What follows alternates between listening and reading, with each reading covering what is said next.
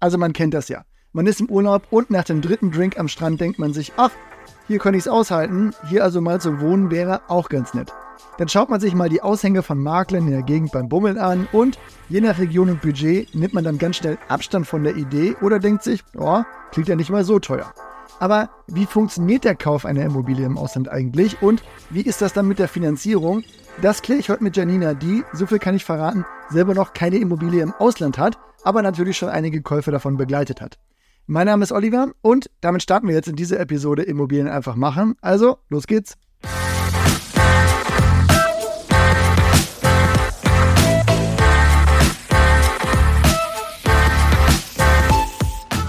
Hi Janina, sag mal zum Warmwerden vielleicht mal die erste Frage. Gibt es eigentlich Länder, in denen deutsche Bürger besonders viele Immobilien besitzen? So eine wirkliche Statistik habe ich da nicht und ich weiß auch nicht, ob es die gibt.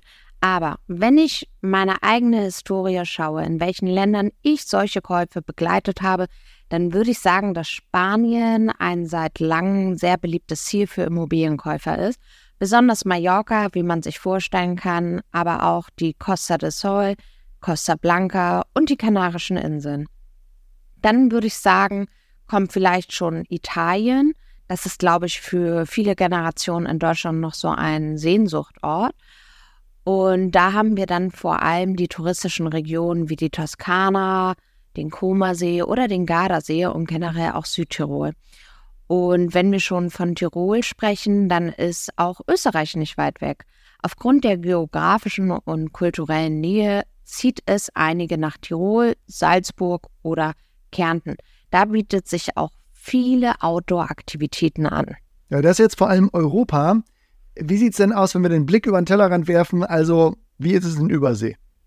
Wie gesagt, Olli, ich kann es nicht mit Zahlen belegen, aber viele deutsche Staatsbürger haben Immobilien in den USA, vor allem in sonnenreichen Bundesstaaten wie Florida und Kalifornien.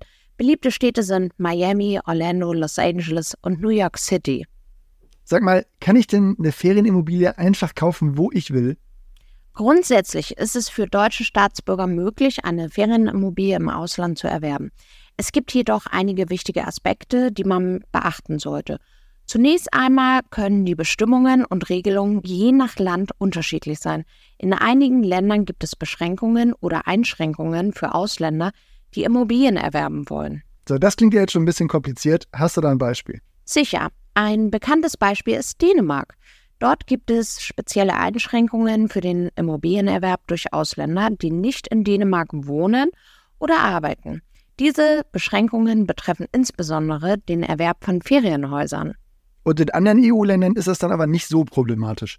In Ländern wie Spanien und Portugal gibt es in der Regel keine speziellen Einschränkungen für den Immobilienerwerb durch EU-Bürger.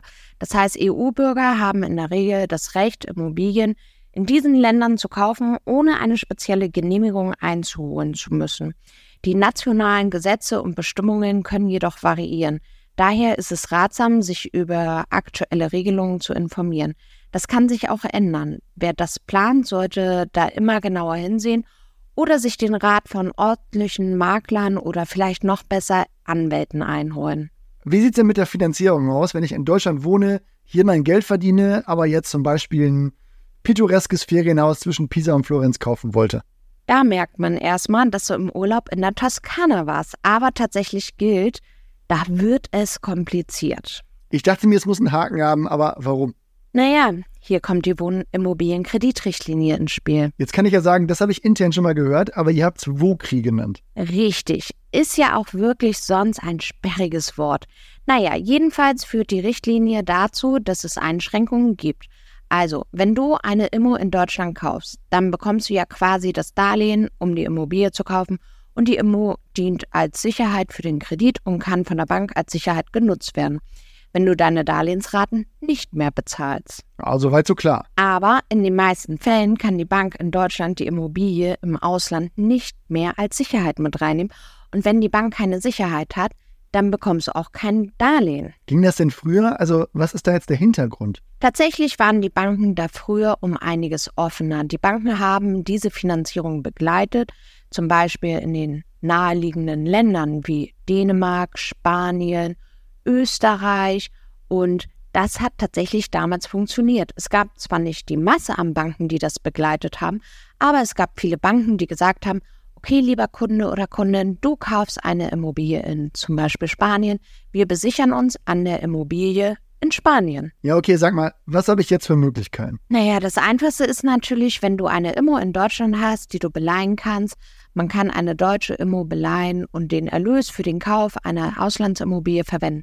Alternativ kannst du auch so viel Eigenkapital einsetzen, dass du einen Ratenkredit und keine Baufinanzierung aufnehmen musst. Leiht man sich das Geld dann auch schon in Fremdwährung? Also wenn man in den USA in Dollar kauft? Nein, das Darlehen bekommst du tatsächlich in Euro, weil wir hier kein Wandlungsthema haben. Das heißt, du kannst heute nicht bei der Bank sagen, du nimmst einen Euro-Kredit auf und wandelst dann einfach das Ganze um in, ich sag jetzt mal, amerikanische US-Dollar. Okay, okay.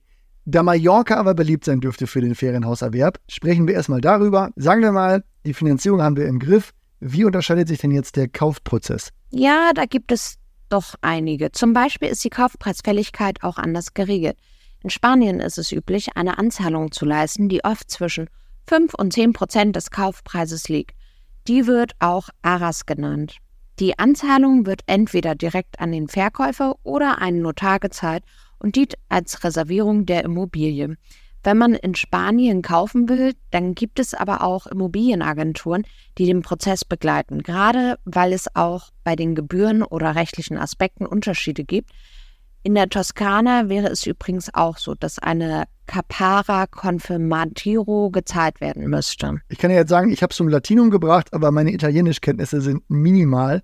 Also was ist das? Das ist eine verbindliche Anzahlung, die normalerweise 10% des Kaufpreises beträgt und als Bestätigung des Kaufs dient. Die endgültige Zahlung erfolgt dann bei der Unterzeichnung des Kaufvertrages. Zudem musst du in Italien eine Steuernummer einholen und um das Ganze noch etwas komplexer zu machen, es kann auch lokale Genehmigungsvorschriften geben. Ich würde einfach sagen, das klingt nochmal, als müssten wir den Kaufprozess für bestimmte Länder mal machen. Danke aber schon mal für die Insights, Janina. Frei nach Lothar Matthäus würde ich sagen, Mailand, Madrid, Hauptsache Italien. Kommen wir also damit zu den Takeaways. Der Kauf einer Immobilie im Ausland, der klingt einfacher, als es oft ist. Die Rolle des Notars, Kaufpreisfälligkeiten, Anzahlung, da lohnt es sich ehrlich gesagt schon mit lokalen Experten zu sprechen. Aber mit der Immobilienagentur alleine ist das jetzt noch gar nicht getan. Die Finanzierung ist tatsächlich herausfordernd. Die WOKRI, so wird die Richtlinie jetzt hier genannt, verhindert in vielen Fällen, dass die Bank die ausländische Immobilie als Sicherheit nutzen kann. Dann geht es darum, hier mehr EK einzusetzen, also Eigenkapital, und einen Ratenkredit zu nehmen oder eine Immobilie in Deutschland zu beleihen und das dadurch dann zu finanzieren. Weil aber der Kaufprozess wirklich in jedem Land etwas unterschiedlich ist, würde ich sagen, schreibt uns, wenn dich ein Land besonders interessiert und dann nehmen wir uns das mal fürs nächste Mal vor und sprechen da auch mal mit einem Experten. Bis dahin würde ich aber sagen, danke fürs Zuhören, wir hören uns bald wieder. Mach's gut, bis dann, ciao.